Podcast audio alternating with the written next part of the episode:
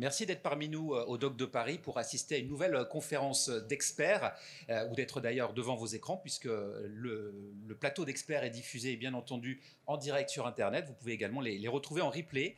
Alors, nous allons cette fois parler d'un sujet qui, est, à mon sens, fort intéressant, puisqu'il s'agit des innovations technologiques au service des retransmissions sportives. Pourquoi intéressant? Parce que, on le sait hein, évidemment, le sport demeure, reste, et à mon avis pour un, petit moment encore, un, vecteur euh, d'audience, que ce soit sur euh, les télévisions euh, broadcast, les télévisions linéaires traditionnelles, également pour les, réseaux digitaux, et puis que c'est un secteur également qui attire beaucoup de, nouveautés, de technologies. Pourquoi? Tout simplement bah, pour essayer de faciliter la lecture de certains sports, notamment, même si le foot n'échappe pas, tout le monde connaît le foot, mais on a envie d'en voir toujours plus, d'en connaître plus. Donc ça, nécessite pour une bonne euh, captation TV d'avoir de, nouveaux outils. Alors, pour parler de, cette thématique, nous avons quatre invités au parcours et au parcours professionnel différents, mais vous allez voir complètement complémentaires. Nous avons euh, complètement à, votre gauche sur le plateau, Frédéric Gaillard, qui est directeur euh, de production au service des sports de France Télévisions. Bonjour Frédéric. Juste à ses côtés, Eric Cluzot, directeur du développement stratégique chez Orange Events. À côté également, Stéphane Derry, fondateur PDG de la société GetLive, spécialisée dans l'automatisation euh, des productions à l'aide de l'intelligence artificielle notamment. Vous en parlerez tout à l'heure, Stéphane. Et enfin, Norbert Paquet, euh, responsable des solutions de direct chez Sony. Bonjour Norbert. Euh, on va commencer par vous, Frédéric. Pourquoi je vais commencer par vous? Parce que vous êtes un peu le représentant des chaînes traditionnelles, des chaînes linéaires. Euh, qu'il ne faut pas enterrer. Hein. Elles sont encore bien présentes, notamment dans, le milieu du sport. Encore une fois, quand on regarde les audiences des chaînes de télé, le sport est vraiment le vecteur de rassemblement de la famille devant l'écran. Euh, France Télévisions, c'est bien sûr beaucoup de, droits sportifs, avec notamment, parce que ça a été d'actualité il y a peu et ça va l'être encore euh, très très rapidement, les Jeux Olympiques et les Jeux Paralympiques. Fred, et, par exemple à, Tokyo, vous aviez travaillé très en amont, mais vous avez utilisé un, un, plateau virtuel qui a marqué les, esprits des, spectateurs. Oui, bonjour, euh, bonjour à tous. Euh, oui, effectivement, euh, on s'est lancé dans le virtuel assez récemment parce que d'autres chaînes ont été précurseurs là-dessus. nous, on s'est lancé un peu en 2018, 2017, 2018. On voulait vraiment se mettre dans le, dans le créneau parce qu'on trouvait ça très intéressant. Surtout, ça, ça donnait des possibilités incroyables. Euh, donc on a vécu, euh, on a voulu faire absolument un décor virtuel euh, dans l'idée un peu folle de se dire on va se mettre sur la baie de Tokyo. Donc c'était quelque chose, une volonté. sauf qu'on fait de la remote prod depuis 2008 et, donc on s'est posé une question assez importante. C'était on fait un décor virtuel parce qu'il fallait s'y mettre. C'était quelque chose de très intéressant, mais est-ce que technologiquement on pouvait le faire? Parce qu'on voulait absolument que notre plateau soit réellement à Tokyo. Peut-être, je vous coupe, mais juste, on peut peut-être regarder la vidéo avant de rentrer dans le ah détail de, de, la technologie du plateau. Si on peut envoyer la, première vidéo sur le, plateau virtuel, et je crois qu'il a été euh, primé. Vous pouvez peut-être nous en parler, puisque c'est tout récent. Hein. Oui, ça date d'hier soir. On a eu le prix euh, du CIO euh, pour le meilleur programme des Jeux Olympiques. Euh, donc, on a eu la médaille de, enfin, on va dire le trophée de bronze pour l'ensemble de la programmation de France Télévisions sur les Jeux Olympiques et Paralympiques. sachant que les Américains sont numéro un, ils sont numéro un souvent partout, hein, d'ailleurs. Et en numéro 2, c'était BBC. Donc, on a eu le troisième prix. On est très fiers. et on a eu aussi un prix des programmes courts. et là, pour le coup, on a eu un trophée de, euh, d'or. Voilà. Alors le voilà, ce, plateau qui a fait euh, parler beaucoup les, téléspectateurs. Euh, beaucoup se demandaient, des gens qui ne sont pas forcément du métier, mais il est vraiment sur le haut ce plateau. Donc c'est dire quand même, il, il était bien réussi. Oui, ça, a créé quelques, quelques interrogations parce qu'au tout début, quand on l'a présenté pour la première fois, tout le monde se disait mais comment ils font, comment ils font pour se rendre sur le plateau? Comment ils vont ils, vont en bateau. On voit qu'il y a une petite euh, coursive qui permet d'y accéder, mais euh, franchement, euh, donc on a l'illusion n'a pas duré longtemps. Elle a duré deux trois jours, mais elle a permis au moins de, faire beaucoup de, buzz là-dessus, et on est assez fiers de ça. Donc avec toute la production, Gilles Sillard, responsable de production, et Didier Fraisse qui a été le réalisateur justement qui nous a amené cette idée-là un peu folle, qui va qui va sûrement rééditer ça plus tard. Et voilà. Et puis surtout, on s'appuie sur quelque chose qui est quand même fondamental chez nous, c'est que euh, tous ces produits-là, ils sont développés en interne. C'est-à-dire qu'on a un gros, un, gros service de vidéographie qui nous a permis, on a pu se reposer dessus, on a pu faire ça avec les premières évolutions sur le Tour de France, sur le, Stade 2, et on est monté crescendo jusqu'aux Jeux Olympiques. Du coup, ça devenu, c'est devenu un produit très abouti. Et surtout derrière, on a un système de fabrication de la fabrique qui est très très important et très innovant. Donc ça veut dire que euh, le, les challenges, on ne va pas les chercher ailleurs, on les fait en interne. On a une force de proposition en interne et on se donne les moyens de le faire. Et quand je reviens sur le défi qui était le plus important pour ces Jeux de, Tokyo, c'est que le plateau, euh, le plateau, il n'était pas à côté de nous, il était à 10 000 km. Donc comment on réduit le temps de traitement des signaux euh, entre Tokyo et Paris pour que ça marche, les deux. Donc c'était un pari. Et deux, que ça donne vraiment, euh, on puisse réaliser depuis Paris, en remote traditionnel. Donc il a fallu travailler sur, euh, euh, sur les, les, délais, sur la latence des signaux, et euh, à force de travail et à force de, travail surtout sur, la, la, la, la, largeur de bande et des choses comme ça, on a réduit aux environs de 2 secondes, alors qu'au démarrage, on était entre 4 et 5 secondes, ce qui faisait qu'on était dans un système encore plus euh, lent que quand on fait du la view euh, ou du satellite. Donc c'était le but, c'était vraiment de se retrouver dans un système qui était ce qu'on a habituellement, c'est-à-dire en dessous de la seconde pour des directs directs et avec du virtuel en dessous de la 2 secondes. Voilà les premières opérations de, de remote production, d'ailleurs, France Télé, c'était euh, en 2008, c'était déjà, euh, c'était Pékin, c'était les Jeux C'était Pékin 2008, ça avait commencé les Jeux d'hiver d'avant, c'était un peu balbutiement, euh, mais les vrais, la vraie, le vrai moment où on a basculé sur de la remote caméra, ça a été réellement Pékin 2008. Et après, on a eu de cesse de, c'est d'ailleurs le début aussi d'utilisation des, de la HD, qui était très gourmande en bande passante, donc il fallait ramener beaucoup de feeds. Et là on ramenait 10 feeds pour Pékin, aujourd'hui, on en ramène 70. 70 euh, plus les, les, 10 des caméras, en grosso modo, on est autour de la centaine. Donc euh, le travail sur la, sur la, on va dire sur la, télécommunication et le lien en fibre entre les, euh, entre les, deux mondes, il fallait qu'elle se réduise au maximum. Et là, on était parti sur des, sur des, du travail sur les, sur le, comment s'appelle, la latence, mais surtout sur le, le, contenu. Le contenu, voilà. Au-delà de, cet aspect euh, de remote production, c'était quoi les caractéristiques de ce, plateau euh, Donc développé graphiquement en interne, avec des applications aussi, j'imagine, issues euh, de différents partenaires? Oui, du coup, on était euh, sur un système euh, ORAD euh, qui nous a permis de, travailler sur les caméras qui étaient traquées. on a eu des Panasonic, on avait une grue, on avait un, rail. donc, on avait pas mal de matériel sur place. Et en fait, on ne s'est pas donné de limite dans le matériel ni dans le fonctionnement à partir du moment où ça fonctionnait. après, tout a été réalisé quand même en interne. C'est-à-dire que les programmes en eux-mêmes, ils étaient rapatriés à Paris. Donc il y avait le temps de rapatriement du signal à Paris, puis le, temps de traitement de renvoi à Tokyo. Et, parfois, quand on se retrouvait sur de l'athlétisme, par exemple, on récupérait le feed à Paris, on l'a envoyé à Tokyo, il était commenté à Tokyo, il revenait à Paris, il passait l'antenne. Donc ça faisait trois traitements, et tout ça, on était aux alentours de 2 secondes, 2 secondes et demie. Euh, c'était un peu pénalisant quand on faisait une course de 100 mètres, effectivement, mais qui était euh, très très enrichissant quand on avait des programmes de saut euh, et des vrais programmes. Quoi. Voilà. Donc on était plutôt là-dedans. Et on a eu aussi euh, pas mal de retours, euh, un gros retour sur les réseaux sociaux, parce que du coup on a fait du streaming sur tous les feeds. Euh, donc on avait à peu près une quinzaine de feeds différents en live, euh, ce qui a permis à beaucoup de gens qui n'avaient pas trouvé euh, dans nos antennes sur lesquelles on faisait des choix, quand même 2-3 c'était plutôt la continuité, France 4 c'était plutôt les sports collectifs. Donc on a, on, permis à pas mal de personnes de pouvoir s'identifier dans leur propre sport, dans leur propre discipline. Et ça aussi, c'est un succès. on est passé, je crois qu'on a, abordé les 100 millions de vues sur tous les jeux et c'est une réussite aussi, euh, aussi de ce côté-là. Et sinon, euh, Frédéric Gaillard, quand on parle d'enrichissement ou d'immersion toujours plus importante, hein, c'est ce qui est demandé par le, téléspectateur ou, l'internaute. Concrètement, pour une chaîne hertzienne, là on a parlé de décor virtuel, mais ça consiste en quoi? J'imagine, par exemple, France Télé diffuse beaucoup de rugby, et depuis longtemps, le tournoi destination notamment. sport qui peut être aussi un peu compliqué à appréhender quand on ne le connaît pas. c'est quoi les recettes justement pour soit mieux le faire comprendre, ou soit apporter encore plus d'immersion pour le téléspectateur? Bah, disons qu'on essaye de, de, faire des choses innovantes, comme par exemple samedi, où on s'est retrouvé au Stade de France, on a fait du, euh, de l'ARA euh, sur un système 3D euh, de XD Motion hein, qui tape dans la salle. ça nous a permis, des Pixotop aussi, qui nous a permis de, de faire la réalité augmentée sur la présentation des joueurs, on a l'impression de les traverser.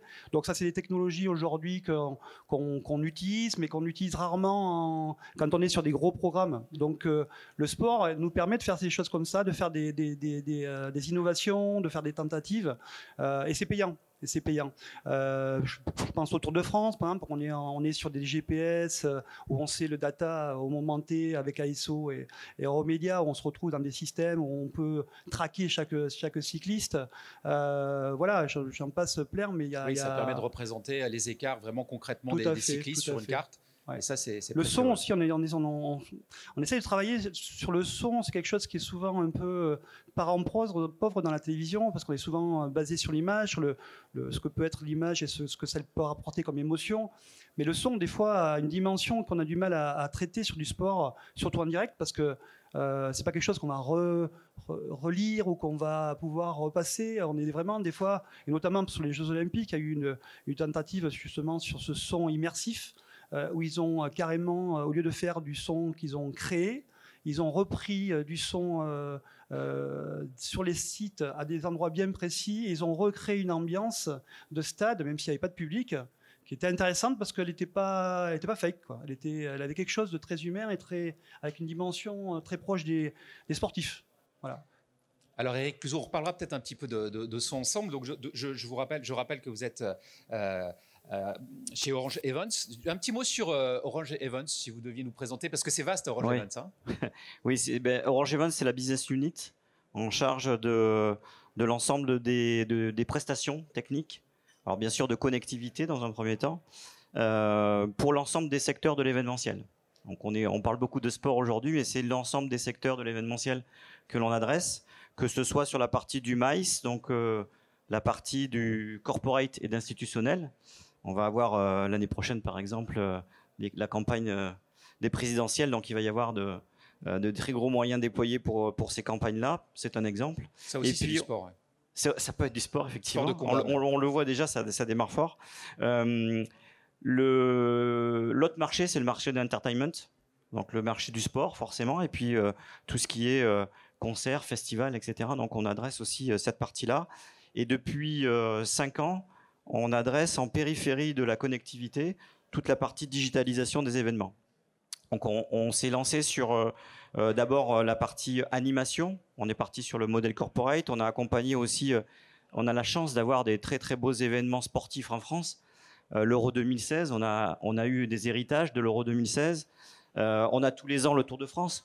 Tous les ans, on apprend auprès du Tour de France. Tu as, as, parlé de tracking on, y travaille euh, régulièrement. On a, participé avec la Ligue nationale de rugby aussi à, la recherche hein, de, solutions autour de, cette partie-là, de, la, récolte des données data, euh, qui sont véhiculées à chaque fois par la connectivité. L'image aussi, elle est véhiculée par la connectivité. Donc on apprend beaucoup auprès des médias, auprès des organisateurs d'événements, et on est à l'écoute de, ces services qu'ils recherchent. C'est comme ça qu'on est, amené à évoluer sur les innovations, euh, l'ensemble de nos équipes d'Orange euh, Innovation euh, sont aussi à, notre service, je dirais. On va piocher chez eux à la fois la sélection des, startups et des, des entreprises qui développent des, innovations que l'on recherche. Quand on a un organisateur qui nous dit ben tiens moi pour la finale du 100 mètres des Jeux Olympiques 2024 j'aimerais bien avoir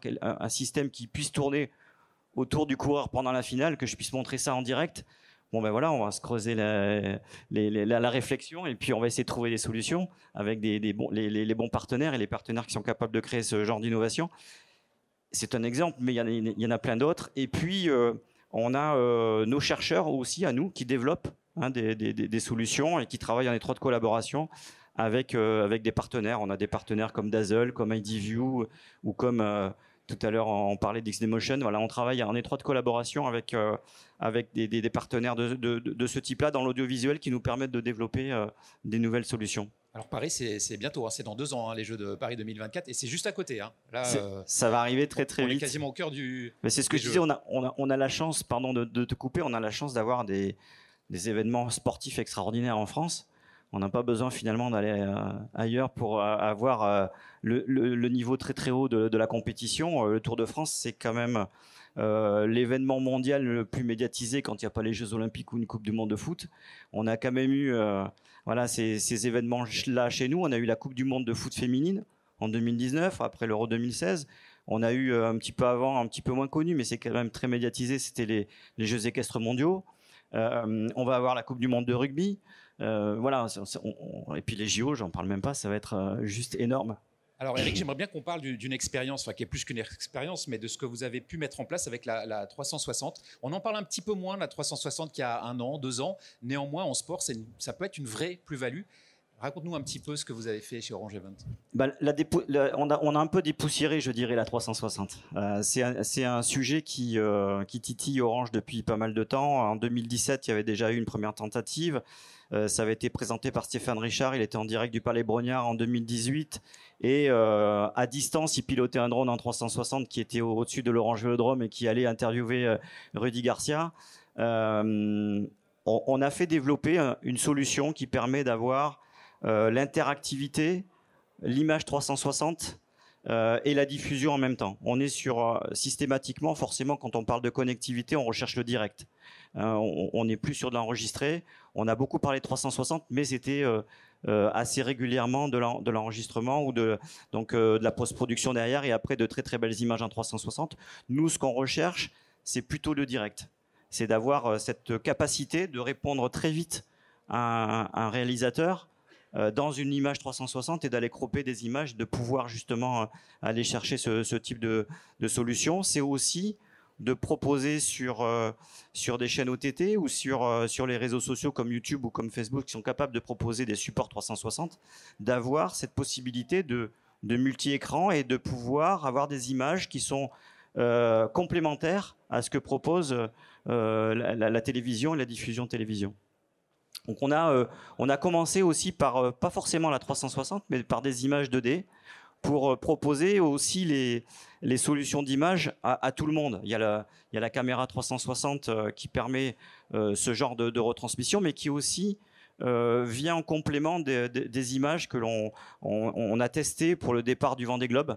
On était, on était à l'intérieur des bateaux, on, a, proposé des images et on l'a vu encore pour le départ de la Transat Jacques Vabre ce week-end, c'était proposé aussi, même si ça, ça pixelisait un petit peu. On, se rend compte que, encore une fois, la connectivité, elle est stratégique pour retransmettre ce, type d'image. Et encore plus pour la 360 parce que c'est assez gourmand en bande passante pour euh, la retransmission des images. Et puis la, voile, c'est un bon exemple hein, de sport qui, est, qui peut être difficile à, filmer, sauf si on y met les moyens et si on y met de la technologie justement pour la mettre en valeur. Voilà, alors le, rêve, hein, j'en parlais tout à l'heure des, recherches innovantes, c'est de pouvoir couvrir un Vendée Globe de bout en bout, de, pouvoir avoir ces, ces images que l'on pourrait avoir de l'ensemble des skippers du, départ jusqu'à l'arrivée. Euh, aujourd'hui, on commence à avoir quelques petites vidéos qui, remontent, mais euh, si on peut avoir une retransmission de l'ensemble de la compétition avec des très très belles images de tout ce qu'ils vivent en immersion, parce que on s'imagine même pas, on parlait, on va peut-être en parler juste après du son, mais on s'imagine même pas ce que subissent ces héros de la mer pendant plus de trois mois. Ah oui, alors c'est vrai qu'ils sont plus aujourd'hui, euh, ils ont dans, leur cahier des charges l'obligation de faire des vidéos quasi quotidiennes. Euh, ça fait partie, ça fait partie du jeu aussi pour vendre le, bateau aux partenaires, pour être pour avoir une meilleure visibilité. Alors quand est-ce qu'on pourra être euh, tout le temps à leur côté? Ça va demander un petit peu de temps, j'imagine, parce que d'un point de vue technique, on s'en rapproche, mais bah, c'est compliqué encore, j'imagine. Aujourd'hui, il y a, euh, effectivement euh, les, les, partenaires ont besoin de, de, cette visibilité. Aujourd'hui, il n'y a pas que, l'affichage, il y a aussi la présence sur les réseaux sociaux. Expliquer pourquoi un partenaire est présent sur euh, telle ou telle compétition. Euh, c'est important. Et justement, par, euh, ces systèmes qui sont proposés maintenant, comme le 360 ou, comme des moyens très légers où euh, je peux faire une émission très rapidement en invitant des personnes dans un salon virtuel et en pouvant discuter à distance avec d'autres personnes, eh bien, ça permet de mettre en, avant la marque qui se propose d'être partenaire sur, un événement. Donc c'est vraiment une, nouvelle surface que peuvent explorer les, partenaires pour présenter leur marque et être présents sur, sur l'ensemble des réseaux finalement. Eric, Frédéric Gaillard a commencé à en parler, hein, l'immersion par le son. Pareil, chez Orange Events, vous avez fait des, choses hein, dans ce sens-là. Oui, tout à fait. On travaille avec, comme je disais, on travaille assez régulièrement avec des partenaires, avec des startups. Donc une startup comme Augmented Acoustic qui nous a, qui est venue nous présenter un service qui nous intéresse beaucoup puisque euh, il est à la fois très RSE puisque euh, ça permet à des personnes, ça pourrait permettre à des personnes qui euh, qui sont par exemple non voyantes d'avoir les commentaires. Ils sont dans le stade et ils ont les commentaires qui leur sont proposés. Ils peuvent suivre la compétition de manière très simple avec avec ce service-là. Et puis aussi euh, c'est euh, choisir le différents types de sons. Hein. J'ai peut-être envie, moi, euh, parce que je suis fan, et c'est une, demande de, l'organisation du, Tour de France, par exemple, d'entendre le son du peloton, d'avoir cette, ce, parce que j'adore le vélo et j'ai envie d'écouter ce qui se passe à l'intérieur du, peloton. Alors bien évidemment, on peut pas tout, entendre et tout écouter, il faut que ce soit tout cela sécurisé, mais ça, peut être, ça peut avoir cette dimension. Et, aujourd'hui, il y a des solutions qui existent pour choisir euh, changer de commentateur, euh, changer d'ambiance, écouter l'ambiance du virage de droite plutôt que celle du virage de gauche, etc. Voilà, il y a, ce type de solution qui, euh, arrive sur le marché et que l'on est en train de pousser et de développer. D'ailleurs, on voit que sur l'immersion euh, sonore, c'est plus tellement la technologie qui bloque, mais c'est souvent euh, ceux qui font les, qui gèrent les compétitions et qui ont parfois pas envie qu'on entende euh, certaines conversations. Donc c'est souvent là que ça, bloque. le rugby a été plutôt un sport novateur dans ce sens-là parce qu'ils ont besoin de se faire connaître et de se faire mieux comprendre. Donc ils sont plutôt ouverts. Le foot, c'est un peu plus compliqué parce qu'on n'a pas toujours envie, enfin en tout cas, le monde du foot n'a pas toujours envie d'entendre que le, téléspectateur entende ce qui se dit sur le terrain. Il y, a des exemples hein, qui sont, euh, je pense que Canal Plus le fait avec la F1. Euh, on voit, hein, on voit des, des, échanges, on, entend des échanges hein, qui, se, qui se font entre le pilote et, euh, et le directeur de, de, la team. Ils sont toujours filtrés quand même. Mais voilà, mais c'est filtré, donc y a, ça, peut se faire. je pense qu'il y a, y a les moyens de, de filtrer, de retransmettre avec quelques secondes de décalage ce qui s'est dit. forcément, oui, il y a, y a, y a cette euh, ce blocage, c'est un peu terrain glissant euh, sur certaines, euh, sur certaines compétitions, effectivement. Stéphane Derry, euh, bien Stéphane, on, te connaît euh, via la société GetLive, hein, notamment, donc, comme je le disais tout à l'heure, pour l'importation de systèmes de, captation automatisés. On, va en parler un petit peu. Et, mais aussi euh, pour des applications qui, nous concernent encore plus aujourd'hui, qui, des, applications d'enrichissement en fait, pour le, spectateur. Parle-nous peut-être déjà un petit peu de, GetLive, des outils que tu proposes. Alors, pour rester général, en fait, l'idée de GetLive au démarrage, hein, moi je viens du monde du premium. Mais je suis tombé sur un chiffre un jour euh, où je me suis rendu compte qu'il y avait seulement 1% des événements euh, sportifs qui étaient captés et diffusés. 1%, c'est pas beaucoup, hein, c'est les Champions League, c'est les Coupes du Monde. Et les 99% restants, c'est soit des sports qui n'ont pas leur place à la télévision traditionnelle, mais qui ont quand même un public, hein, malgré tout. Et, l'idée, euh, quand on fait une prestation, c'est d'envoyer du personnel, c'est d'envoyer des, des vidéo, etc. Donc ça coûte cher. Il y a beaucoup de matchs à couvrir. Et avec les outils actuels, il est totalement impossible de couvrir en tout cas l'intégralité d'une compétition. Euh, donc je me suis tourné vers un partenaire qui s'appelle Pixelot, qui développe une caméra euh, à base d'intelligence artificielle. C'est-à-dire qu'en fait, c'est un peu comme ce qu'on fait sur un téléphone. La caméra est une caméra 8K donc on a un plan panoramique, c'est-à-dire un plan un peu plus large euh, qu'un plan large, et c'est la possibilité d'aller zoomer, cropper dans l'image de manière très importante, puisqu'avant de descendre dans la définition HD, il y a une marge de manœuvre qui est, élevée. Et à partir de là, on relie ça à un logiciel qui a appris avec des réalisateurs quels sont les réflexes du réalisateur. Hein. Dès qu'il y a une action, on va zoomer dans l'image, etc. Donc elle reproduit exactement la même chose, puisque le sport a la particularité d'être très scénarisé. Et du coup, la caméra va pouvoir filmer toute seule et diffuser toute seule, faire l'habillage, le score. Bon, évidemment pas les commentaires, mais on peut rajouter euh, une couche de commentaires sur ces images-là. Et à partir de là, ça donne l'accès à des clubs, à des ligues, à des compétitions, de pouvoir installer dans des lieux où se passent les matchs des caméras automatiques qui vont intégralement filmer tout ce qui va se passer euh, dans ce lieu-là. Donc ça, c'est le point de départ d'une caméra utilisant l'intelligence artificielle. Et à partir de là, il y a plein d'applicatifs euh, qui peuvent être dérivés. Il y en a un qui est assez bien expliqué sur une, vidéo qu'on peut, on peut la passer. lancer si, Allez, la tu vidéo le souhaites. De, de, Stéphane Derry. Où en fait, comme vous l'avez compris, on part d'un plan euh, panoramique, c'est-à-dire un plan très large. On peut éventuellement couper le son. Hein. Euh, et le principe, c'est que la, le spectateur va pouvoir recevoir l'image sur un ordinateur, sur une tablette. Pour faire ce qu'il fait, c'est plus pratique sur une tablette. Regarder le match en direct, réalisé, ou revenir sur un plan panoramique et aller lui-même choisir les plans qui présentent un intérêt. Donc, il peut euh, zoomer sur une équipe, même s'il se passe rien dans son camp.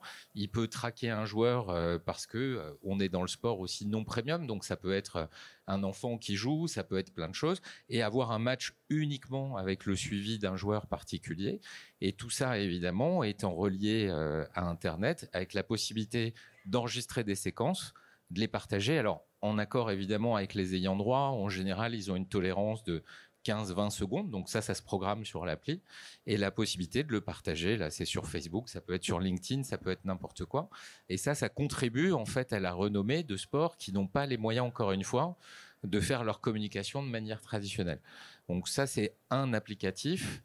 Il y en a beaucoup d'autres hein, euh, qui sont pas forcément illustrés par des vidéos comme ça, mais euh, je donne un exemple. Quand vous filmez un match, à la fin du match, la machine va séquencer les différentes euh, timings du match, c'est-à-dire qu'elle va repérer où sont les buts, où sont les fautes, etc. Tout ça apparaît euh, sur une timeline, hein, comme sur un système de, de, montage, et il est possible de sortir un highlight, c'est-à-dire les 3, 4, 5 minutes euh, de match intéressant. Sachant qu'aujourd'hui, alors c'est pas forcément ma façon de consommer le sport, mais il y a beaucoup de gens qui, plutôt que de regarder une heure et demie d'un match, vont regarder 10 matchs pendant 5-6 minutes. Et c'est vrai que l'avantage du highlight, c'est qu'il va ne donner que les temps forts de ce moment-là. Donc ça aussi, ça fait partie des applications qu'on développe euh, pour une, on va dire, essentiellement du second écran quand même. Euh, mais une autre façon aussi d'aborder euh, le contenu sportif. Oui, puis il y a presque une double exploitation. Il y a l'exploitation, comme, comme tu l'as dit, d'aller couvrir des sports qui ne le sont pas par ailleurs, faute de moyens souvent. Et puis au-delà de ça, il y a même une application, au-delà de, de, de, de s'adresser à un spectateur, il y a presque des applications techniques. C'est-à-dire que euh, c'est intéressant aussi d'avoir ce type d'outils pour un entraîneur, pour des, pour des, pour des joueurs. Exactement. Alors, c'est toujours assez amusant parce que quand les, les clubs ou les ligues achètent ce genre d'équipement, c'est évidemment pas les entraîneurs. Et ils découvrent un peu la machine. Pour eux, c'est une espèce de robot qui filme tout seul. Hein. Bon, la, qualité étant bien, euh, ils en sont contents. Et puis tout d'un coup, ils découvrent toute la couche euh, qui peut leur servir pour le coaching, hein, ce qu'on appelle le coaching, puisqu'il y a des applicatifs hein, qui existent euh, autour de la licence et qui permettent de le faire. Et en fait, dans la pratique, comme il y a souvent beaucoup plus d'entraînement que de matchs, enfin en général, faut espérer en tout cas, euh, c'est finalement plus l'entraîneur qui va utiliser ces applications que finalement la diffusion qui va se faire une fois, deux fois par mois. Quoi. Et c'est vrai que ça, ça permet aussi d'avoir un dialogue avec les joueurs puisque tout ça, euh, comme on l'a dit, est sous forme d'application. Donc le joueur, si vous lui donnez l'accès, va recevoir les moments. Et plutôt que de lui expliquer, bah là, sur telle action, euh, tu l'as mal joué ou quoi que ce soit, bah, c'est sélectionner la vidéo, de lui montrer. Et on est dans un monde où, évidemment, c'est beaucoup plus parlant pour tout le monde quand ça se passe comme ça. On est sur des, systèmes plutôt euh, destinés au, sport collectif, au sport en salle, au sport extérieur Alors, pour le moment, ça ne fonctionne qu'en sport collectif. Euh, pour une raison très simple, le sport collectif, c'est très scénarisé, comme je le disais, euh, c'est assez facile à expliquer à une machine. Le sport individuel, par définition, c'est des exploits individuels. Donc c'est beaucoup plus difficile à faire prévoir à la machine. Donc il n'y a pas de tennis, il n'y a pas de, enfin il y a, y a, beaucoup de frustration autour de tout ça. Il y a quand même 16 sports collectifs qui sont couverts. Euh, tous ne sont pas représentés en France. Hein. Il y a des sports euh, qui n'existent qu'en Asie, etc. Mais bon, le football, le hand, le basket, etc. Tous les grands sports existent. Euh, et l'avenir, effectivement, peut aller vers des sports individuels. Mais pour le moment, c'est plus un souci de machine learning, c'est-à-dire qu'il faut du temps à la machine pour comprendre les règles du sport. Et c'est vrai que c'est beaucoup plus difficile à faire sur des sports individuels. J'imagine qu'avec le développement quand même de l'intelligence artificielle, c'est une question de une question de temps, mais on y arrivera. Ça, évolue tous les mois, mais c'est vraiment euh, même pas une façon de parler. Et puis c'est vrai qu'avec, alors je m'en réjouis pas, mais on s'en serait tous passés, mais avec l'épisode Covid, ce type de production a pris de plus en plus de place, hein, puisqu'en en 2021, pour te donner une idée, ça va représenter un peu plus de 2 millions d'heures captées dans le monde. Donc c'est beaucoup, euh, beaucoup d'images. Et forcément, plus la machine tourne, plus elle apprend aussi. Donc, donc, et derrière, il y a tout un backup de techniciens qui, eux, prépare déjà les applicatifs de demain par rapport à tout ce contenu euh, qui arrive tous les jours. Donc, euh, donc il y a encore beaucoup, beaucoup de surprises. Ouais. Et puis c'est vrai que plus on a d'images, plus il faut savoir les utiliser, aller chercher les choses au bon endroit. Donc euh, ça, c'est des, applicatifs qui sont essentiels aujourd'hui et qui vont continuer à se développer. Oui, sans compter aussi les problèmes de stockage hein, et de connectivité. ça, c'est ce qu'on disait toujours. C'est vrai que L'inconvénient qu'on peut avoir, c'est que plus on descend dans des compétitions ou sur des, sports euh, non premium hein, ou silver, enfin on peut les appeler comme on veut, plus on se retrouve dans des salles où on peut avoir des soucis. La seule contrainte de ce genre de technologie, c'est Internet. Et, c'est la raison première pour laquelle on, essaye aussi d'avoir des partenariats avec des opérateurs comme Orange, parce qu'à un moment, c'est vrai que quand on arrive dans une salle et qu'il n'y a pas d'Internet, bah, là, rien ne pourra fonctionner, puisque tous ces systèmes-là sont des images qui sont renvoyées sur le cloud et qui redescendent derrière réalisées avec un traitement assez faible hein, de 3-4 secondes en moyenne. Mais sans Internet, évidemment, il n'y a rien qui remonte, donc rien qui redescend. Hein. Norbert, Norbert Paquet. Alors le sponsoring et la publicité, ce sont évidemment des, des éléments clés hein, de la retransmission sportive. Alors peut-être pas celle dont on vient de parler, c'est-à-dire celle qui, n'est pas premium, mais en tout cas celle des gros chaînes, celle du, celle du foot, du tennis. Euh, et, aujourd'hui, euh, bah, j'aimerais que vous nous parliez, que tu nous parles, pardon, de, Parallel Ads, qui est une application vraiment dédiée à, la publicité euh, sur les écrans. Oui, alors Sony est connu pour tout ce qui est création d'images, les outils qui vont être mis à disposition. même aujourd'hui, on fait de la data avec notre filiale Okai, par exemple, qui est sur tout ce qui est euh, referring en, sport. Mais on a également un travail avec des partenaires pour monétiser les contenus. Et aujourd'hui, par exemple, on fait beaucoup de publicité autour des, stades via des billboards. Et là, on a travaillé avec une, société euh, dont l'applicatif s'appelle Parallel Ads. La technologie est une technologie allemande hein, qui s'appelle Digital Content Multiplication. En fait, l'idée, c'est qu'aujourd'hui, il y a beaucoup de tailboards euh, LED autour des stades qui diffusent de la publicité, qui sont filmés par les caméras. Et ces événements, pour les premiums en tout cas, sont diffusés à l'international. Je ne vais pas citer de marque, mais une marque franco-française diffusée dans un stade pour un public français fait sens pour les ayants droit. Mais pour l'ayant droit qui va racheter les images pour l'Italie, pour l'Espagne, pour le Japon, etc., etc., lui, il n'a pas forcément d'intérêt. Et donc pour l'ayant droit, ce qui va être intéressant, c'est de dire je vais pouvoir personnaliser les contenus publicitaires qui vont être diffusés ou le message qu'on va pouvoir mettre également en réalité augmentée, etc. Donc pour ça, nous, ce qu'on a, ce qu'on a fait, c'est qu'on a travaillé en étroite collaboration avec cette société qui va venir insérer des, contenus supplémentaires qui sont invisibles à l'œil nu. Et là, il y, a, il, y a des, brevets qui sont déposés pour éviter que ces contenus insérés viennent perturber l'œil humain, pour pas qu'on crée de flickering, etc. Et nous, ce qu'on va faire, c'est avec nos caméras, comme aujourd'hui les capteurs sont capables de travailler à très haute fréquence, on va être capable de capturer ce qui est visible à l'œil nu, mais également ce qui n'est pas visible à l'œil nu. Et ce qui fait que bah, la réalisation se retrouve avec un signal pour la France, un signal pour l'Italie, un signal pour le Japon, etc. Techniquement, aujourd'hui, on s'allait jusqu'à 8 signaux différents, puisque nos, nos caméras standards sont capables d'aller jusqu'à 400 images secondes sans rentrer dans des plus hautes fréquences avec des caméras spécialisées. L'avantage de ça, c'est que ça ne nécessite aucune calibration. Et ça, pour les prestataires qui doivent mettre en œuvre tous ces systèmes, parce qu'on pense également à eux, euh, ils arrivent, ils déploient leur caméra dans le stade, ils déploient leur car régie euh, ou ils font de la remote prod, ça s'applique à n'importe quel modèle.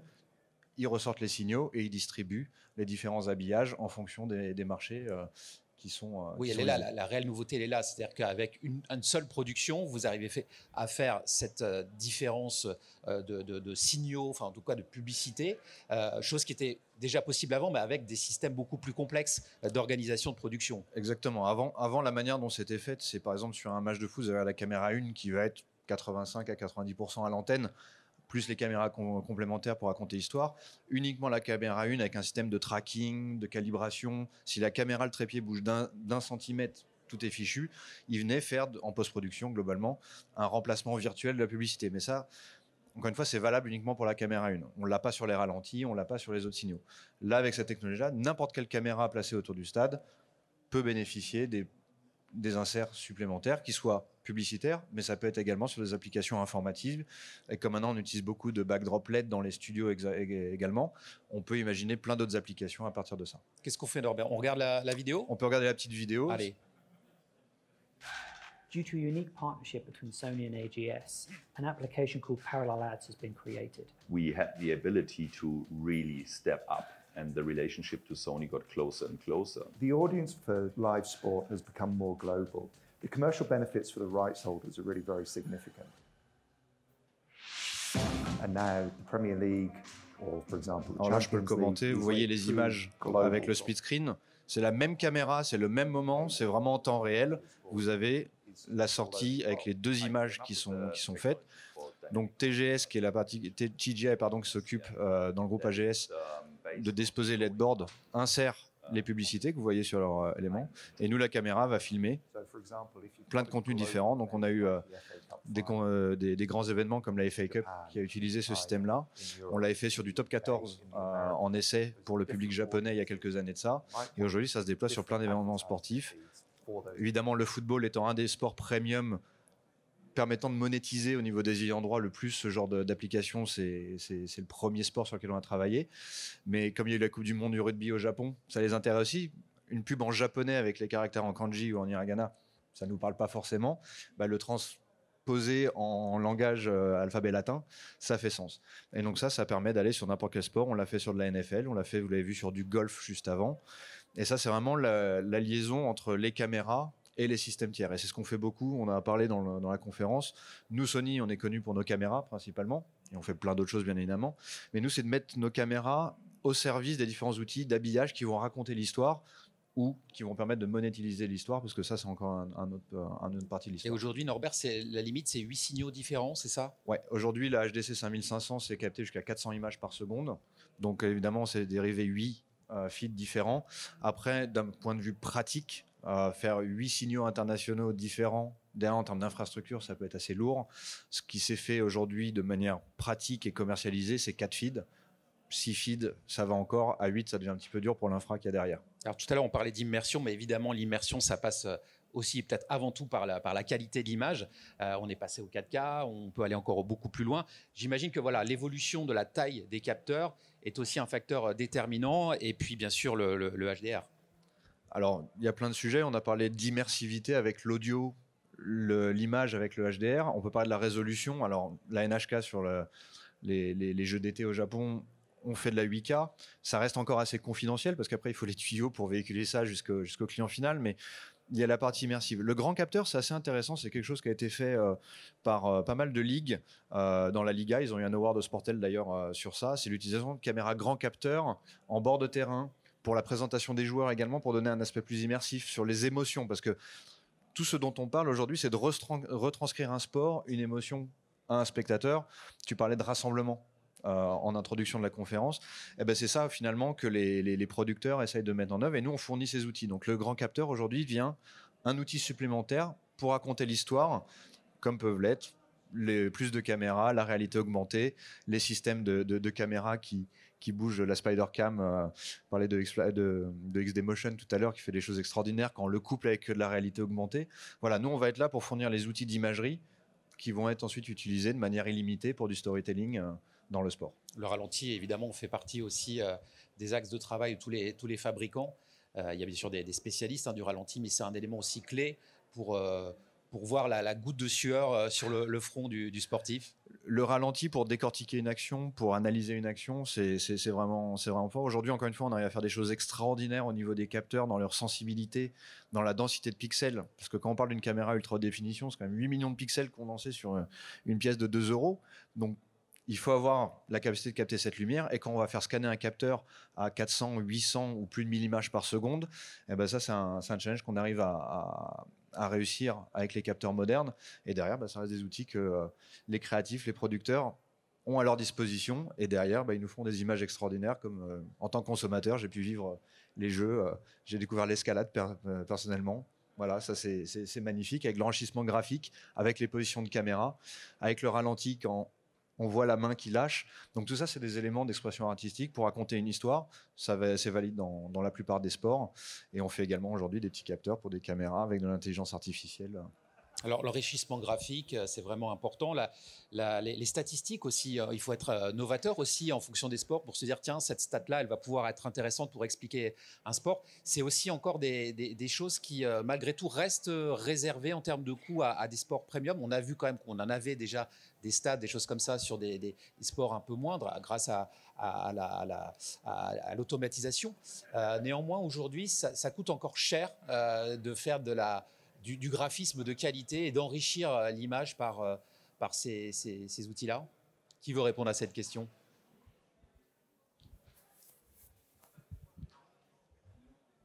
En fait, ça dépend en fait de ce qu'on veut offrir comme, euh, comme graphisme. Si on reste dans du 2D ou du 3D à plat, quelque chose de très simple, c'est pas très cher. Il y a beaucoup d'outils maintenant aujourd'hui qui sont pas chers, même votre portable peut le faire. Mais dès qu'on rentre dans des, dans, des, dans des systèmes qui sont plus, euh, on va dire, euh, euh, dans un travail de 3D ou un travail de, recherche à, avoir de la dimension ou de la profondeur, là forcément on rentre dans du système qui ramène plusieurs couches et qui met des moteurs de recherche en plus en plus plus performants. Donc on rentre dans des systèmes qui sont plus proches de, des ordinateurs euh, qui font de la réalité virtuelle que, sur du, euh, euh, du graphisme réel. Mais c'est vrai que de plus en plus on, nous demande de, rentrer de plus en plus dans les, spécificités d'un sport ou dans l'explication parce que aujourd'hui il y a beaucoup de sports qui évoluent et beaucoup certains qui se complexifient. Il faut, il y a une recherche de- d'explications pour le grand public. Alors nous, on est plus grand public en tant que vieille télé, mais, euh, mais euh, dans, les, dans, les, dans les télévisions qui sont euh, plus spécifiques dans certains sports de nos concurrents, ils, ont toujours la recherche pour trouver des, des, l'identité par à travers ça. C'est, un nouveau nom. Et comme on a aujourd'hui ce qu'on appelle le deuxième écran, euh, aussi le, on- on- la plupart des, des- des- des consommateurs de, de, euh, du système herzien font aussi en parallèle le deuxième écran et recherchent des informations sur les deux écrans.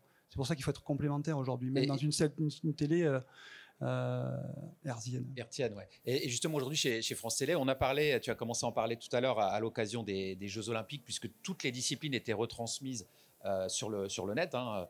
Euh, aujourd'hui, il y a une complémentarité entre les programmes sport et ce qu'on peut retrouver euh, par- sur second écran. Enfin, il y, a, des choses en développement. On sait que, je vais citer des, concurrents, hein, j'en suis désolé, mais Canal est, très bien placé euh, sur la Formule 1, par exemple. D'ailleurs, c'est la Formule 1 elle-même qui, propose ces, systèmes-là. Il y a des réflexions, j'imagine, au- aussi portées de votre côté. En tout cas, il y a pas mal de choses qui sont en développement, j'ai l'impression. Oui, du côté secteur développement et innovation à France Télévisions, on a un secteur qui est, d'ailleurs présent sur le, salon, euh, qui fait des recherches permanentes sur euh, ce que ça peut nous apporter. Euh, J'aurais tendance à dire que hum, France Télévisions est une chaîne pluraliste. Et donc, du coup, on n'est pas forcément focus sur le sport. On a, vraiment besoin d'être plus dans l'explicatif, dans le grand public, dans quelque chose qui est plus... euh, oui, abordable à tout le monde. Donc, on- euh, quand on commence à rentrer, comme nos concurrents, euh, très sportifs, très, ils sont plus innovateurs dans ces mondes-là parce que c'est leur recherche aussi de leurs abonnés qui cherchent à trouver toujours le, petit, petit quelque chose qui va, qui va bonifier leur antenne pour avoir plus d'abonnés. Nous, notre, notre, notre besoin, c'est quand même de, oui, d'innover, de, d'essayer de, trouver des moyens de, de- se différencier, c'est vrai, mais on a toujours ce- cette obligation de rester très euh, euh, public, très euh, ouvert, que n'importe quelle personne qui va venir voir un match de rugby, par exemple, il n'est pas forcément rugbyman. Il est, c'est pas, c'est un fan de rugby, mais c'est pas forcément quelqu'un qui est puriste dans le rugby. Donc, si on commence à lui raconter de ruck et puis de, de, de- de no- turnover et, ainsi de suite, ça le perd. Lui, ce qui l'intéresse, c'est, l'émotion, c'est le, c'est le côté euh, euh, grand public, le côté événement qui va, qui va l'intéresser, qui va. Donc, du coup, on est obligé d'en donner un, un peu à tout le monde. On est moins puriste, on va dire, effectivement. Mais ça n'empêche qu'on reste dans la recherche permanente de trouver des, des innovations qui puissent parler à tout le monde. Tu voulais rajouter quelque chose, Stéphane? Oui, je pense que sur l'évolution du data, il ne faut pas se voiler la face. Il y a une source de revenus qui est devenue très importante pour les ayants droit, qui est le pari sportif. Et aujourd'hui, euh, ça génère beaucoup d'analyses de data, puisqu'il y a des paris sur euh, des choses assez incroyables, et donc qui nécessitent des analyses de chaque image, de chaque position de joueur. Et plus on développe le pari sportif, ce qui est le cas hein, à l'heure actuelle, même si c'est un peu sulfureux comme, euh, comme débat, et plus les datas doivent être performants. Donc ça, c'est vrai que c'est un, un élément très important, et bizarrement, encore plus sur le non premium, puisque le pari sportif est une source très importante du financement euh, des compétitions sportives non premium, en plus de la publicité qui évidemment, euh, alors là on parle plus d'Amazon ou de, mais ça va être du, commerce de détail euh, local, etc. Mais je dirais c'est une vraie chance pour l'analyse data d'avoir ce boost qui est donné par le pari sportif. Alors il y a une chose dont on n'a pas encore parlé, on a parlé beaucoup de, de- sport devant les écrans. Moi j'aimerais bien qu'on aborde un sujet un petit peu différent mais complémentaire, c'est l'enrichissement euh, du, spectateur dans le stade, ou vraiment, euh, oui dans le stade d'ailleurs. Aujourd'hui, euh, je continue sur l'exemple du rugby, on va voir un match de rugby. Bon c'est facile d'avoir les commentaires avec son smartphone, mais est-ce que justement il y, a des, choses qui sont des applications proposées davantage à, la personne qui va dans le stade et qui, a peut-être des besoins supplémentaires qu'il n'a pas en, en regardant simplement le, face à lui ce qui se passe sur le terrain?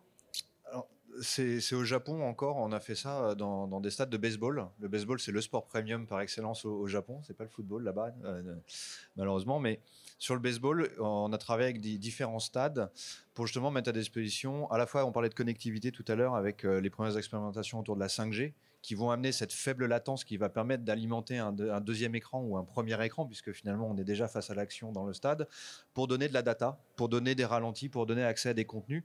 Et grâce à la 5G, grâce à- aux faibles latences proposées pour la 5G, ils ont mis ça sur des places VIP avec des, tablettes qui permettaient de sélectionner des angles de caméra pour aller voir un super home run, euh, je sais pas, une manière de taper la balle, un effet qui a été donné par le lanceur.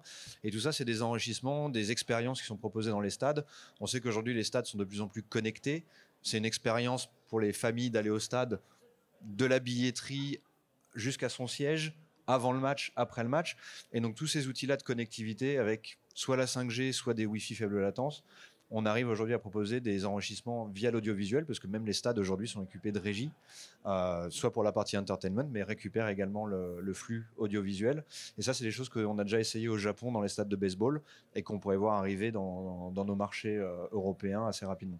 Eric, dans ce domaine-là, peut-être Orange euh, Evans a aussi des, des expériences ou travaille sur, euh, sur des choses. C'est une question qui est, qui est importante maintenant. On en parle beaucoup et on en parlera tout à l'heure en, en conclusion, euh, aussi dans l'optique des, des Jeux de Paris avec une vraie volonté à ce Bah, niveau-là. com- complètement, les, les jeux de Paris, ça, c'est- ça va être euh, très diversifié. Il va y avoir des, des- des compétitions partout, beaucoup de compétitions en même temps.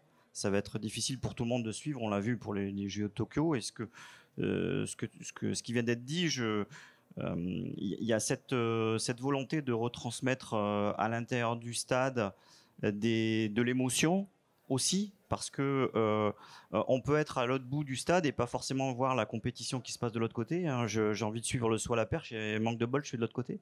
Donc il y a, cette possibilité d'avoir un second écran et d'avoir soi-même la possibilité de revivre le ralenti, de voir ce qui s'est passé, d'avoir à la fois les commentaires et l'image. On, travaille avec des partenaires comme Vogo, on travaille des, voilà, des, sur des solutions avec euh, euh, immersive.io qui permettent en pointant euh, avec son smartphone un, un- joueur d'avoir ses, statistiques. On parlait tout à l'heure d'avoir des solutions à, moindre coût. C'est des solutions qui, qui, sont coûteuses à partir du moment où il y a déjà, enfin qui sont, ou à partir du moment où il n'y a pas les capteurs qui, existent. hein. À partir du moment où les capteurs existent, eh bien, on peut avoir des solutions qui, qui baissent euh, au niveau coût et on peut pouvoir les partager. Encore faut-il avoir l'autorisation de, les partager, même si on, est, euh, on reste dans le stade. Il y, a- cette euh, aussi réflexion de, se dire, finalement, quand je suis dans mon canapé, j'ai beaucoup plus d'informations et je vois beaucoup plus de choses que quand je suis dans le stade. Ça aussi, il faut qu'on arrive à faire. Et là, les organisateurs, on est à l'écoute aussi de, de, de- de- des organisateurs d'événements. C'est pas forcément vrai que pour le sport. hein, c'est vrai pour beaucoup de- d'événements. Euh, euh, je parlais des concerts tout à l'heure. c'est- aussi le cas. Eh bien. euh, on a cette capacité, euh, je pense, aujourd'hui de, de proposer des solutions. Les, les- innovations technologiques sont là aujourd'hui. Il suffit de les proposer, de les transporter et de les, de, de- les mettre à disposition des utilisateurs dans le stade pour qu'ils aient eux aussi euh, les mêmes informations que, que l'on a quand on est dans son canapé. Et ça, comme le disait Norbert, pardon, ça, passe quand même euh, énormément par le développement de la, de la 5G dans, les stades? ça, passe effectivement par, euh, les, Wi-Fi spécifiques qui vont être installés dans les stades ou qui sont déjà installés dans les stades, et puis la, la 5G qui est en train de se déployer un petit peu partout. Euh, il y aura la 5G euh, aujourd'hui telle que l'on la connaît, qui est le niveau au-dessus de la, de, la, de- de la 4G, donc c'est euh, c'est 10 fois plus de, débit, c'est une, une latence très réduite, beaucoup plus de, rapidité de réponse, donc ça, ça permet de véhiculer euh, l'image et les données. hein. on, on a parlé de ces, de ces deux aspects-là. Et puis en 2023, on va voir arriver la 5G millimétrique qui, qui va nous permettre, en plus, de prioriser la bande passante. Aujourd'hui, c'est un gros problème euh, pour un média, par exemple, de ne pas avoir la certitude de pouvoir retransmettre des images.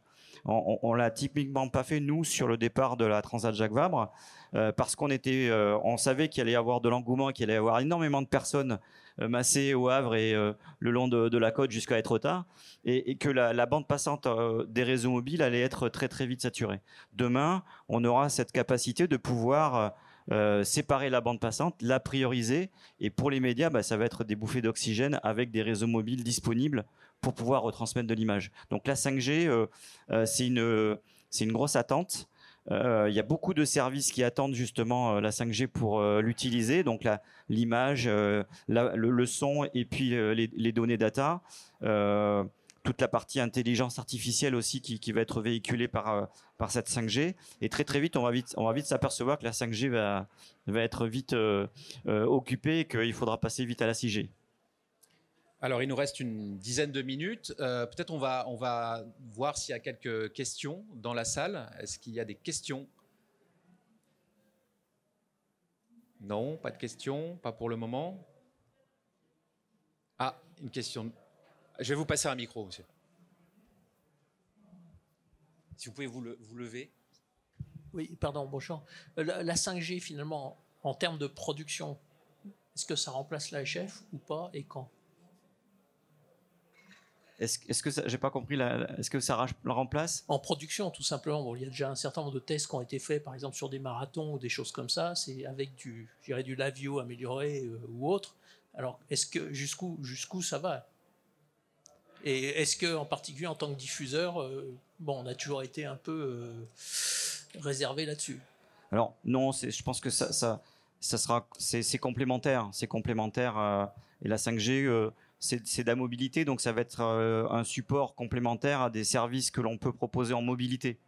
Euh, euh, ça va être se, se promener dans les allées de Roland Garros et pouvoir retransmettre en direct euh, euh, une émission. Ça, sera possible justement sans fil à la patte parce qu'aujourd'hui, on est obligé d'avoir un, câble qui, vous suit euh, ou, d'avoir un, lien satellite et parfois le satellite c'est pas c'est pas euh, ça répond pas à la demande parce qu'on a une latence qui est, trop importante. Ça va être un complément euh, de moyens euh, à l'ensemble des, équipes qui réalisent justement les, productions. Je sais pas si euh, tu voulais ajouter un point.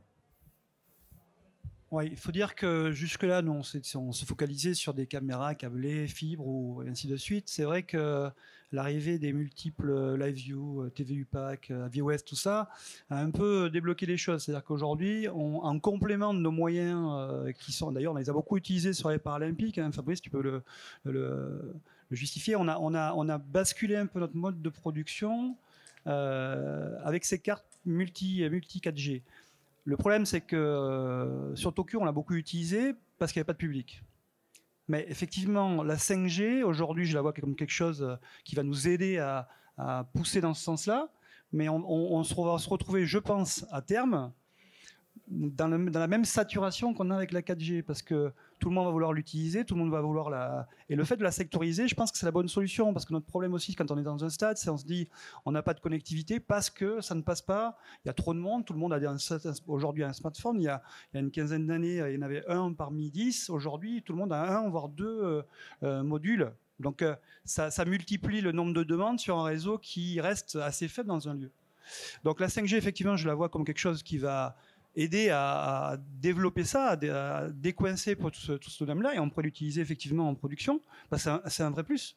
Quand on se retrouve dans une, interview où on se retrouve dans la pampa et que tout d'un coup, on peut faire une interview au milieu de nulle part dans une maison, c'est vrai que ça, change complètement la, donne pour la production, pour l'imagination de ce qu'on peut s'en faire. Donc effectivement, au moment donné, on a, on besoin de ce développement-là. Je reste un peu, euh, en tant que vieille télé, pardon, excusez-moi, on, a du mal à se, projeter entièrement en- dans, dans ce modèle-là. Donc euh, on va se sécuriser avec de la fibre, on multiplie, en plus on fait de la sécurisation satellitaire pour être sûr de bétonner euh, notre dispositif parce que ça, ça ramène, euh, on, a, on a des millions de personnes en face qui regardent réellement le, ce que l'on fait. Donc euh, c'est le nombre qui fait aussi euh, euh, l'obligation pour nous d'être d'être performant et surtout sécurisé. Et de faire une totalité de 5G ou de 4G euh, sur, des événements, c'est un peu, un peu risqué. Oui. Et je pense que pour, compléter, ça, les solutions qui, permettent de retransmettre tous les sports euh, quels que soient les lieux où on se trouve, eh bien, euh, ça permet d'ajouter encore une fois un complément. Il y a, on peut amener une FTTH sur un, une enceinte sportive, une salle de sport, euh, et parfois c'est pas possible de l'amener. Et si on a la 5G, ben, ça peut être le complément pour retransmettre justement de ce type d'image, ce type de retransmission finalement, et de couvrir tous les sports pour tout le monde. J'aimerais qu'on vienne un petit peu sur la, remote production. Euh, on en parle depuis quelques années. Elle est effective. Hein. On en a parlé justement avec l'expérience France TV sur le, studio euh, virtuel. Néanmoins, euh, on voit encore des cas régie près des stades. On voit encore du monde près des stades. Elle est où la limite aujourd'hui Ou plutôt, quelle est la limite de la remote production au moment où, on se parle? Bah, Il n'y a pas de limite. Il n'y a pas de limite. La limite, elle va être, c'est qu'à un moment donné, il faut quand même amener un un signal d'un point A à un point B. Donc euh, ça dépend de la connectivité qu'il y a, ça dépend du système qui te permet de ramener les images et à la vitesse à laquelle elles arrivent. Parce que de plus en plus, on, essaie de miser sur, euh, on va continuer à filmer un match. Par exemple, je prends un match, euh, tu as 10 caméras, 10 caméras, 10 caméras, 10 feeds qui te font arriver dans ta régie déportée. Il faut que tu puisses les switcher et puis du coup en faire un produit complet. D'accord, ça, ça marche. Mais derrière, il y a toujours besoin de mettre de la technologie derrière. Donc on se retrouve aujourd'hui, avec euh, encore aujourd'hui, c'est en train de se miniaturiser, de se réduire. On est encore aujourd'hui, même en faisant de la remote production, avoir un car qui récupère ces caméras parce qu'elles sont corrigées encore, elles sont encore traitées avant même de partir en feed et d'être exploitées. Donc on n'est pas encore dans le, dans le moment où on va mettre une caméra en place, tu te retrouves à l'autre bout et tu réalises. Tu peux le faire, mais tu c'est pas dans la même euh, dans même un problème de risque encore de savoir si la rupture. Euh, alors quand on est sur place, c'est plus facile. On a le câblage qui arrive, ça va directement dans ton carte, tu réalises, ça part. La remote, c'est intéressant de ramener tout. C'est une question de connectivité en fait. Voilà, exactement. Si tu as le, tuyau qui va bien, tu, normalement, il n'y a pas de souci. Et aujourd'hui, les tuyaux dans les, dans les stades en France, quand même, euh, on en est où? Oui, je, peux, compléter par rapport à ce, que, ce qui vient d'être dit, c'est qu'il y a, y a deux aspects. En, euh, je parlais une nouvelle fois de tous les sports. Je pense qu'elle est même dans un sport premium. Euh, je prends l'exemple de l'arrivée du Vendée Globe. Arrivée du Vendée Globe, les dix premiers, ils ont eu droit à une une régie, Carégie, etc., la grosse production. Et puis les, ceux qui sont arrivés après, ils ont eu droit à une technologie périmote avec une régie dans le cloud, euh, opérée depuis Paris. Et puis malgré tout, il y avait quand même euh, la, retransmission de l'ensemble des skippers et des skippers qui sont arrivés après ces, ces, dix premiers. Euh, je vais compléter après. C'est pour rebondir sur une conférence qu'on a faite tout à l'heure sur l'IP. Il n'y a pas un seul modèle de remote prod en fonction des besoins et de ce qu'on attend, l'exemple du Vendée Globe, il est très bien. Très bien. Suivant ce qu'on a besoin de faire, on peut jouer avec les blocs de process où on met les gens. Euh, mauvaise période par laquelle on vient de passer le Covid, euh, on ne pouvait pas aller vraiment sur les stades. En Angleterre, la première ligue avait repris plus tôt qu'en France. Tout a été réalisé à distance. Sur ils envoyaient des cars, mais pas les personnes. Les cars étaient vides ils avaient les gens à distance parce qu'aujourd'hui, les panels de contrôle sont en, sont en réseau et pour la problématique de bande passante, on envoyait que le, le multiview, le programme. Et en fait, les modèles de remote prod, on a plein et on peut utiliser le cloud parce que certains programmes peuvent le faire. Tu parlais de ce que vous faites, vous utilisez énormément de cloud, ça s'y prête très très bien. Dans des grands événements premium pour des antennes nationales, ben on va envoyer des moyens techniques beaucoup plus complexes parce qu'on va avoir plus de caméras, on va avoir une histoire aussi qu'on va vouloir raconter de manière plus complète. Donc tous ces modèles-là, ils existent. Connectivité, mais avant tout, moi j'ai toujours un point, c'est la latence. Quand on fait du direct, le direct, c'est la latence. Quand j'entends deux secondes euh, de latence, on est déjà dans des, euh, dans, dans, des niveaux de latence qui sont très très importants. Nous, quand on parle avec nos clients pour un réalisateur, un réalisateur, si on lui met plus de 120 millisecondes de décalage, parce qu'après, il faut, faut aller faut aller voir un réalisateur ce qui se passe dans un camion ou dans une régie. Hein. Ça parle, ça parle, ça parle, ça parle. Hein. L'interphonie, on n'en parle jamais dans ces dans ces conflats, mais ça parle. Et si vous avez deux secondes de latence pour parler, sur un plateau, ça peut aller en habillage, mais pour la production en tant que telle, c'est autre chose. Donc l'habillage, oui, avec deux secondes. En production, 120 millisecondes, grand maximum de ce qu'on a fait comme test. Eric, pour finir peut-être? Oui, pour, finir, c'est effectivement hein, sur c'était un des points que, je voulais ajouter euh, depuis euh, depuis l'Euro 2016, l'héritage que l'on a eu au niveau de la remote production, c'est de euh, chez Orange Event, c'est de d'apporter nos solutions pour la vidéo arbitrage on a vu arriver euh, donc euh, aujourd'hui c'est Orange Event qui qui a câblé les stades, qui câble les stades pour que en Ligue 1 il y ait cette vidéo arbitrage qui fonctionne. Donc là encore une fois il faut de la rapidité pour euh, pour le traitement de l'ensemble des images et tout ça c'est centralisé. Au départ il y avait une multiplication de, de quarts régie par stade avec des arbitres dans chaque cas régie. Donc on, imagine la multiplication des, des arbitres et des, et des, moyens nécessaires pour chaque stade. Tout ça maintenant c'est centralisé. Donc c'est un exemple de, de, de, remote production. Euh, et, puis effectivement, il y a, euh, y a cette, euh, nécessaire besoin d'apporter de, des solutions complémentaires pour cette partie de, de, contrôle des images à distance. Et, on ne peut pas... je dirais, tu, tu, posais une question sur la limite. Pour moi, la limite, c'est l'humain. Euh, une personne qui est euh, sur l'événement, euh, dans le stade ou, sur un, quelconque événement, il va sentir, il se passe un orage, il va, monter un orage. Quand on est à 1000 km, c'est plus compliqué pour un, réalisateur de sentir ça. Et je pense qu'aujourd'hui, une des limites, c'est l'humain. Alors, est-ce qu'il y a des, questions? Non? Ah bah, Je crois qu'on va en rester là. Merci beaucoup hein, de votre participation à ce panel. Euh, je vous invite à revenir à 18h dans, dans cette agora, l'agora numéro 1, pour assister euh, au pitch de la cérémonie de remise des prix du hackathon Human to Sport. Alors de quoi il s'agit? Eh bien, cinq équipes euh, vont nous proposer leurs solutions innovantes. Pourquoi? Pour afin d'engager le spectateur hors les stades et dans les stades à l'horizon de Paris 2024. Donc voilà, on est en plein dans le, sujet. Et je crois qu'il y a des choses très intéressantes. Il y avait 14 équipes qui se sont regroupées pendant quelques jours pour proposer des, solutions. Et cinq d'entre elles ont été euh, retenues et ils vont venir pitcher et recevoir leur prix euh, d'ici une petite demi-heure dans cette euh, agora. Merci beaucoup. Merci.